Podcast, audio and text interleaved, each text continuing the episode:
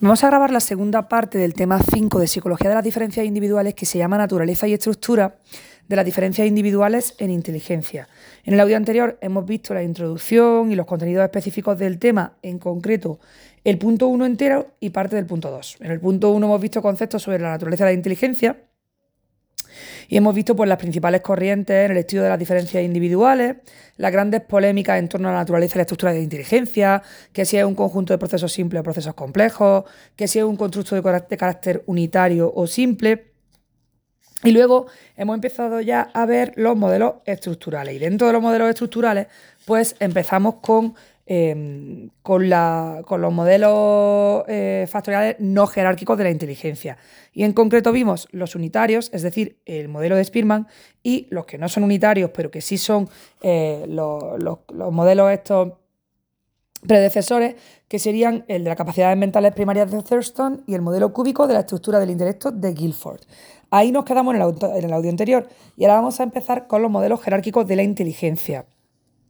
Bueno, Dentro de esto tenemos los modelos de jerarquía puras, que serían los modelos clásicos de Bert y de Vernon, y los recientes integradores, que serían los de Gustafsson y Carroll. Y luego ya aparte, pues eh, frente a los modelos jerárquicos puros tendríamos los mixtos, en concreto los de Cattell y Horn. Pues venga, vamos a empezar con eh, los modelos clásicos de Bert y Vernon que pertenecerían a los modelos de jerarquía pura.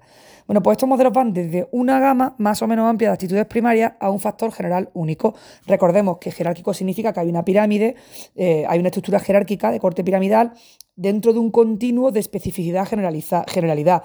Eh, on top, en la parte de arriba de la pirámide, tendríamos pues, ese factor general único que se iría desglosando hacia abajo de la pirámide en capacidades, actitudes primarias, eh, específica. Vamos a ver el modelo jerárquico de niveles mentales de BERT. Bueno, BERT está influenciado por Galton y por Spearman. Y se dice de Bert que, bueno, hay un poquito de cotilleo, que se dice que hizo un poco de manipulación con sus datos. Eh, ¿Con qué concreto? Pues con respecto a la heredabilidad de la inteligencia, porque él lo que quería era confirmar una hipótesis que era que la inteligencia se heredaba. Entonces, pues ahí las malas lenguas dicen que manipuló un poco los datos porque él quería confirmar esa hipótesis, así que torturó los números, como dice aquí Manu Singh, torturó los números todo lo que pudo hasta que le dijeron lo que quería oír.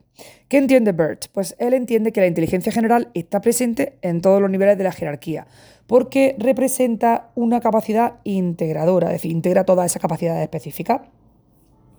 ¿Cómo diseñó el modelo? Pues lo, lo, diseñó a partir del análisis factorial y su estrategia consistía, en primer lugar, en extraer el factor general y después, pues, correlacionar eh, la parte de varianza residual. ¿Qué significa eso? Pues todo lo que no explicaba el factor general, eso es la varianza residual. Entonces lo que decía era, yo voy a extraer el factor general, luego voy a ver eh, todas las cositas que no están explicadas por este factor general y lo voy a correlacionar. Y voy a seguir extrayendo el resto de factores hasta componer un modelo jerárquico. ¿Cómo es el, el modelo de BERT? Pues tiene cinco niveles. El nivel más bajo sería el de la sensación y el nivel más alto pues sería el factor G. Vámonos ahora con el modelo jerárquico de la inteligencia de Vernon. Eh, él está basado en su concepto de inteligencia C y vamos a recordar que ya dijimos en el otro audio que la inteligencia C es la que mide los test psicométricos, que postula pues que, eh, ¿qué postula el modelo este de Vernon? Pues que la inteligencia se compone de varias capacidades. Y esas capacidades, pues una vez más, evidentemente estamos en los modelos jerárquicos, pues se, eh, se organizan, se ubican en una estructura jerárquica que tiene cuatro niveles de generalidad. Vamos a ver cada uno de ellos. El primer nivel estaría relacionado con los factores específicos, es decir, las habilidades que se requieren para responder a cada test en particular. El segundo nivel pues, serían los factores de grupo o de, eh, carácter menor, que sería la, la, agrupación de los factores específicos. O sea, yo tengo ahí abajo de la pirámide una serie de factores específicos y yo puedo agruparlos un poquito y eso me daría un segundo nivel. Luego tendríamos el tercer nivel, que estaría conformado por dos factores de grupo mayores. Es decir, que si yo en el nivel 2 agrupo dos de esos factores que agrupaban a los del nivel 1, pues voy a conseguir un nivel 3. Serían agrupaciones de, de grupos menores de segundo nivel y aquí tendríamos, por un lado, el verbal educativo, por otro, el factor espacial mecánico. ¿Qué mide el verbal educativo? Pues evidentemente agrupa todo lo que serían factores que tienen que ver con la comprensión, la fluidez verbal, el cálculo, la memoria. Por otro lado, el factor espacial mecánico lo que tendría serían, pues obviamente como su nombre indica, habilidades espaciales, habilidades mecánicas. Me estoy acordando de mis test de inteligencia, estos de cuando yo era chica en el colegio, que yo es que era topo con las matemáticas, o sea, es que mi, mi, mi, mi manera de, o sea, si tengo una incapacidad espacial y una dificultad de matemáticas terribles. Luego, sin embargo, a nivel mecánico, yo una vez que entiendo algo lo hago mil veces, sin problema. En fin, en fin, lo que son las inteligencias múltiples. A mí se me dan mejor las letras. Y luego tenemos, por último, el factor de inteligencia general, que es similar al factor G. Y decía Vernon que este factor G pues, explicaría el 40% de la variabilidad de la conducta inteligente en la vida cotidiana. Así que recapitulando, cuatro niveles de generalidad. Primer nivel, que serían los factores específicos, eh, relacionado con esas habilidades requeridas para responder a un test en particular. Segundo nivel, pues ahí agrupo algunos factores eh, específicos. Tercer nivel, agrupo factores del segundo nivel.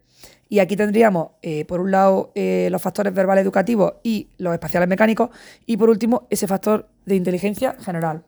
Vámonos ahora con los modelos de jerarquía mixtas, que en concreto serían los modelos de Cattell y Horn. ¿Por qué se llaman mixtos?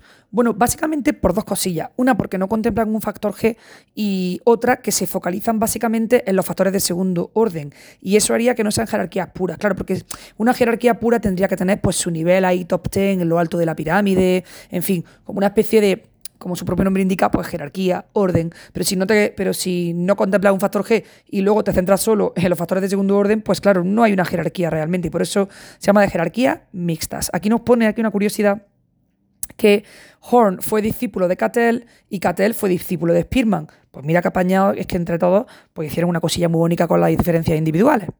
Bueno, ¿qué hicieron Cattell y Horn? Desarrollaron el modelo de inteligencia fluida e inteligencia cristalizada. Esto lo mismo en psicología del desarrollo 2, que a mí me pareció súper chulo. Lo de la inteligencia fluida y la inteligencia cristalizada que si lo recordamos, la inteligencia fluida es como más la inteligencia, la, de pensar de verdad. Y luego la inteligencia cristalizada es todo lo que tiene que ver con todo tu background, todo tu aprendizaje, todo lo que has aprendido en el colegio, en la cultura donde estás. Claro, cristalizan muchas cosas, ¿no? Bueno, y este modelo, el modelo eh, GF, GC, que sería inteligencia fluida, inteligencia cristalizada, pues eh, sería un modelo donde la inteligencia depende de estos dos factores de segundo orden, la inteligencia fluida y la cristalizada. Y si además, eh, claro, por eso hemos dicho antes que no le presta atención al factor G, porque se desmarca de eh, las teorías que tienen un único factor general, sino que aquí se centra en dos factores. ¿Se contrastó empíricamente? Sí, gracias al análisis factorial exploratorio.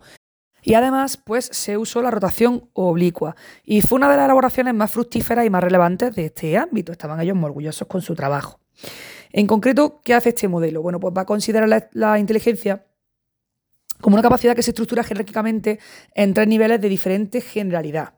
El más básico, que es donde se sitúan los factores de primer orden, que estarían relacionados pues, con esas actitudes eh, mentales primarias que planteaba Thurston, eh, que dice aquí que no entran en el examen.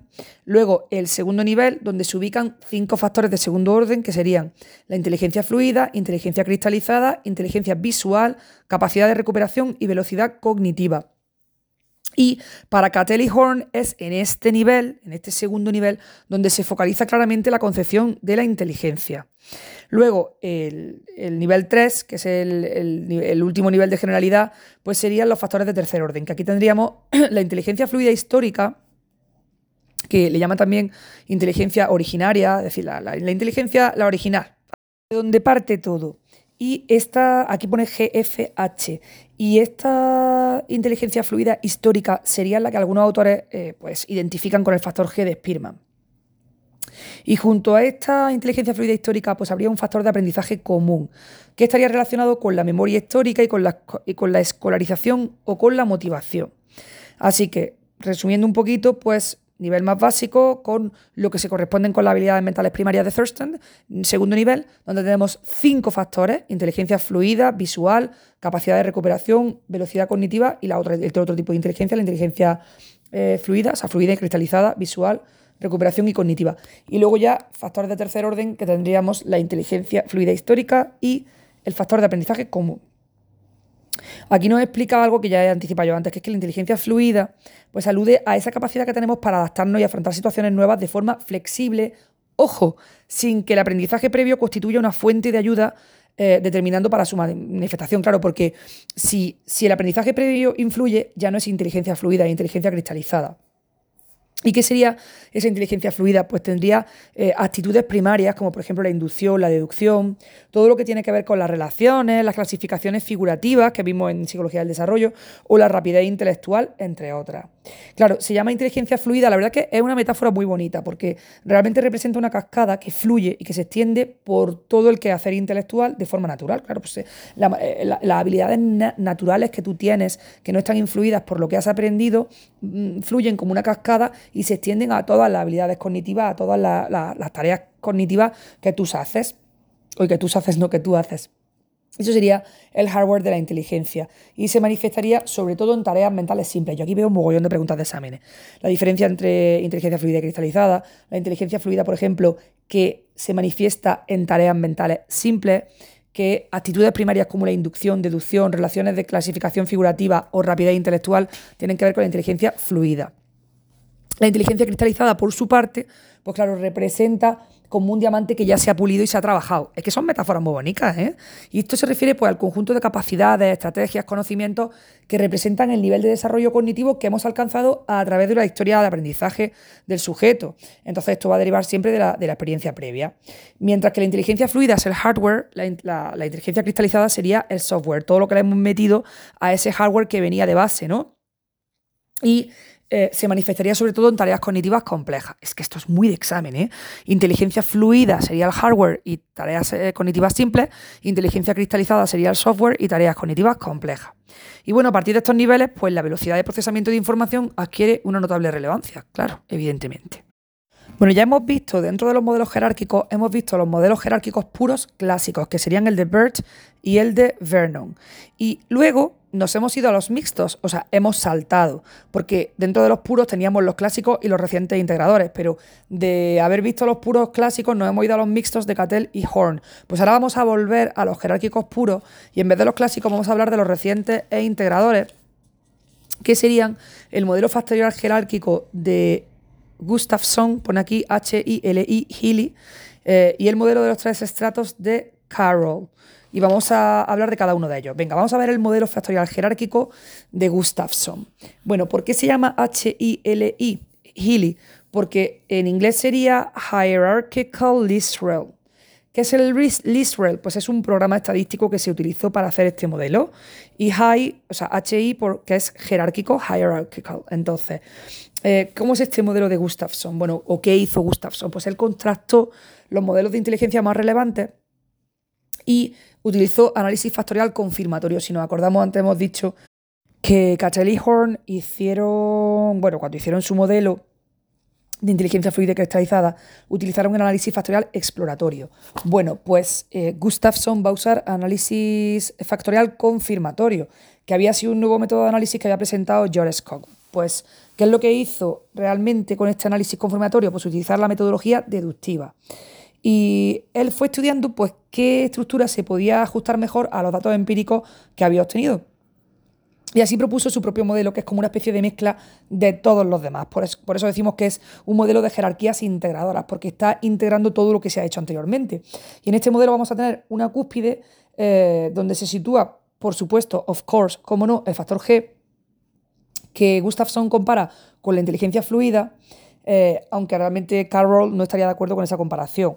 Pero bueno, él lo hace, ese, tope ese top de su pirámide lo compara con la inteligencia fluida eh, y, eh, claro, Carroll no estaría de acuerdo porque él lo identifica como, o sea, lo compara con el factor G, que para Carroll realmente sigue la, inteligencia fluida histórica, que es decir, la perteneciente al tercer orden. O sea, que Gustafsson está identificando el tope de la pirámide, la parte de arriba, con algo de, que sería un factor de segundo orden en el modelo de Carroll, cuando eh, Carroll dice que no, que en el top, top, top está la inteligencia fluida histórica. Pues esto sería el modelo jerárquico de Gustafsson. Y ahora vámonos con el modelo de tres estratos de Carroll, que es el último, gracias a Dios. Carroll, ya hemos dicho que fue discípulo de Thurston y eh, es uno de los investigadores actuales pues, más reconocidos en el ámbito de la inteligencia. Y es muy gracioso porque dice aquí que curiosamente comenzó su, investigación nada más jubilarse. Pues mira, es, que está muy bien, está muy bien que siguiera dándole a, sus neuronillas, ¿no? Bueno, fue una tarea de investigación titánica la que él realizó y lo que hizo, porque lo que hizo fue recopilar un mogollón de investigaciones que se habían realizado en muchísimas universidades de todo el mundo. Pero ojo, porque en su selección solo consideró aquellas que cumplían las siguientes condiciones, que son cuatro. En primer lugar, que tuvieran una muestra relativamente amplia. Hombre, claro, porque es que las muestras pequeñas no son representativas. Entonces eso es un poquito patatero. Y Thurston, que, perdón, Carroll, que se había jubilado y que ya sabía el tío mogollón hacerlo súper bien, dijo, yo si hago un trabajo lo hago en condiciones. Entonces no voy a coger ninguna muestra que tenga menos de 100 sujetos, porque es que yo soy una persona, mm, como Dios manda, que ya, si, ya es que, que me he jubilado, es que yo ya sé de todo. Luego, eh, otra, otra, mm, otra condición que le ponen a las muestras o a los trabajos que, de las universidades, pues sería que ofrezcan suficiente información acerca de la muestra y de las variables. Luego, eh, estas muestras tienen, bueno, estas investigaciones, perdón, tienen que contar con un número elevado de variables de rendimiento, es decir, que tienen que tener test, subtest, que puedan representar adecuadamente las tareas cognitivas que corresponden con diferentes actitudes. O sea, que es que el tío se puso a hacer un trabajo pues, verdaderamente titánico, porque es que coges muestras muy representativas, con mogollón de sujetos, con que, que esas investigaciones den muchos detalles sobre la muestra y que además tengan muchas variables de rendimiento para que tú de, de verdad puedas dar cuenta de todas las actitudes que conforman la inteligencia. Y una vez dicho esto, la cuarta condición era que hubiera una matriz, que esas investigaciones presentaran una matriz de correlaciones entre las actitudes. Hombre, claro, que, tú puedas eh, tener no solo mogollón de habilidades, sino interrelacionadas a través de una matriz de correlaciones. Y él dijo, y si esa investigación me encanta, pero no tiene la matriz de correlaciones, por lo menos que a mí me dejen acceder a las bases de datos originales de cada investigación. De manera que yo, que soy nada, nada menos que Carol, y me flipa currar, pues yo, de manera que yo pueda por lo menos comprobar por mí mismo las correlaciones, y así yo no tenga investigaciones pues, con datos falsados. ¿Qué tipo de análisis factorial usó? Pues el análisis factorial exploratorio. ¿Cuál era su interés? Pues su interés era reanalizar investigaciones previas y él partía pues em, eh, de importantes avances estadístico-matemáticos que se habían hecho en la metodología analítica factorial en las últimas décadas. O sea, que él cogió y dijo, yo voy a coger eh, investigaciones que me parecen súper chulas y les voy a aplicar todos esos avances estadístico-matemáticos que han surgido después en las décadas siguientes. Y a partir de ahí, pues surge su teoría de los tres estratos. Él coge y representa el mapa de todas las capacidades cognitivas de la inteligencia humana que se conocen o que se espera que existan y las divide en un primer orden, en un segundo orden y en un tercer orden. Por eso se llama los tres, los tres estratos, como los tres chocolates de la tarta, pues tres estratos. El primer orden le va a llamar ciudades, el segundo eh, donde ya hay una menor cantidad, serían provincias, y el tercer orden se llamarían comunidades. Así que ciudades, provincias, comunidades, eh, iríamos del primer al tercer orden. ¿A qué alude el orden? Bueno, pues el orden alude a las operaciones factoriales que ha realizado para la obtención de los diferentes factores. Es decir, que eh, los datos que se han usado para realizar el análisis factorial, si provienen de los tests, se llaman de primer orden. Si se realiza un análisis factorial a partir de datos de primer orden, entonces se van a llamar de segundo orden. Y hasta que no se pueda realizar ya otro análisis más factorial, eh, va a seguir hablando de distintos tipos de órdenes. Entonces, el que viene directamente de los tests, primer orden. Si luego ya es análisis a partir de los datos de primer orden, segundo orden, y así vamos hasta arriba hasta que no se pueda realizar más de un análisis factorial. Y ya después esos factores se reparten, se reparten en distintos estratos o niveles, que hacen referencia al nivel absoluto de generalidad. Eh, es decir, ese nivel que ya es abstracto a lo bonzo. Vamos a analizar cada uno de esos tres estratos de este nivel, de este modelo, perdón. El primer estrato, ya hemos dicho que es el más concreto o específico, porque es el que está totalmente ligado a los tests. Incluye un montón de, de actitudes mentales primarias eh, como por ejemplo diferentes tipos de velocidad. Si lo recordamos en todo lo que hemos ido hablando de Galton, de Spearman, de todos los que estaban ahí con los procesos simples, lo que hacían era muchas veces analizar el tiempo de reacción, los tipos de velocidad, velocidad perceptiva, de razonamiento, de conocimiento léxico, eh, pues eso, velocidad, cuántas palabras, bueno, esto lo estoy inventando, ¿eh? pero cuántas palabras me puede dar de este campo semántico, la rapidez con la que reacciona a lo que sea. Pues esto sería el primer estrato, que es el más concreto y específico. Luego tenemos el segundo estrato, que corresponde a factores con un mayor grado de generalidad y que se representan con el número 2, es decir, número 2 de, porque pertenecen al segundo estrato. Serían los mismos que los de Cattell y Horn, eh, que serían la inteligencia fluida, cristalizada, memoria y aprendizaje, percepción visual y percepción auditiva y capacidad de recuperación. Así como la velocidad cognitiva. Me hace gracia porque dice que son los mismos, pero yo aquí veo más, pero bueno. Sería Inteligencia fluida, inteligencia cristalizada, memoria y aprendizaje, percepción visual, percepción auditiva, capacidad de recuperación y velocidad cognitiva. Y la capacidad de recuperación se refiere a la hora, o sea, al rendimiento que tiene la, persona a la hora de hacer tareas que requiere acordar información almacenada en la memoria. Claro, si yo te digo algo que tú tienes que buscar en tu memoria a largo plazo, pues eso sería la capacidad de recuperación que tú tienes de ese material. Y todas estas capacidades, todos estos factores estarían en el segundo estrato, que ya son capacidades más curraillas, no son actitudes mentales primarias como las que nos vamos a encontrar en el primer estrato. Y luego tendríamos el tercer estrato, que es el más general, que se va a referir a un único factor de inteligencia denominado 3G, como los móviles, y se corresponde, pues como no, a nuestro querido, amado, loved eh, factor G que defendía Spearman. Pues ya, ya hemos terminado todos los modelos y ya solo nos queda el balance de las aportaciones de los modelos estructurales de la inteligencia, que sería, porque claro, ahora en el tema 6 vamos a hablar del enfoque procesual de las diferencias individuales y ya no vamos a ver modelos estructurales, sino modelos que se centran en los procesos. Pues vamos a hacer un balance de todas las aportaciones de los modelos estructurales de inteligencia que acabamos de, terminar de definir. ¿Cuáles serían las críticas con más peso a los acercamientos psicométricos? Bueno, por un lado eh, serían las relativas al uso de los test de cociente intelectual, porque se critica eh, que estos test han tenido una orientación excesivamente geneticista. ¿Esto qué significa? Pues que es una orientación determinista, eh, en plan, tus genes lo determinan todo. O sea, pues eh, si naces con esos genes, pues, pues son los que tienes. Y claro, si ya los asocias a etnias o a culturas, pues todo esto es susceptible de alentar prejuicios sociales. Así que eso sería una crítica a los acercamientos psicométricos, que te encasillan y parece ya que estás determinado, parece que olvidamos el ambiente, ya solo están los genes. Luego, eh, la función meramente descriptiva, como hemos dicho en numerosas ocasiones, porque no se centra en describir los procesos, sino en la estructura, cómo es. Luego, el carácter latente y estático, porque los factores defendidos por los estructuralistas eh, no revelan nada acerca de la naturaleza de la inteligencia, que está en conexión con lo que acabamos de decir. No revelan nada sobre los procesos, sobre eh, los procesos, solo sobre la estructura. Luego también se critican los criterios subjetivos de elaboración teórica, porque al final eh, todas las teorías son prácticamente iguales desde el punto de vista matemático. Entonces, si son iguales matemáticamente, ¿por qué hay teorías distintas? Pues porque hay criterios subjetivos.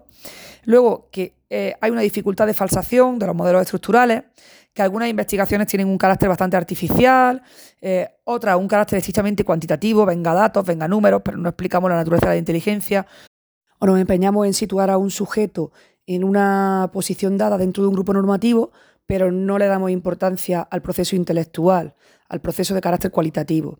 La octava cosilla sería el carácter reduccionista de los procedimientos de evaluación y en noveno lugar, eh, con estas críticas a las aportaciones de los modelos estructurales, tendríamos su escaso poder de intervención. ¿Por qué? Porque como no analizan los procesos intervinientes, sino los resultados finales, pues no nos van a permitir elaborar estrategias efectivas. Y aquí tenemos un cuadro que serían las conclusiones recientes de Horn sobre la estructura de la inteligencia en 1995, ya para cerrar, que nos dice, en primer lugar, que existen factores comunes o generales que abarcan diferentes capacidades, y es que, aunque se hayan desarrollado miles de test, múltiples procedimientos experimentales y paradigmas, con el fin de evaluar las capacidades mentales y los procesos cognitivos, pues nos dice Horn que existe una gran redundancia en cuanto a los aspectos que evalúan. Es decir, que están los procedimientos de evaluación de la inteligencia ahí centrados en evaluar lo mismo y comparten pues, un gran porcentaje de varianza, es decir, que evalúan los aspectos comunes. Por este motivo ocurre una cosa, que se pueden describir un montón de capacidades humanas eh, se pueden medir un montón de capacidades eh, y se pueden describir con gran fiabilidad mediante un número relativamente pequeño de factores comunes.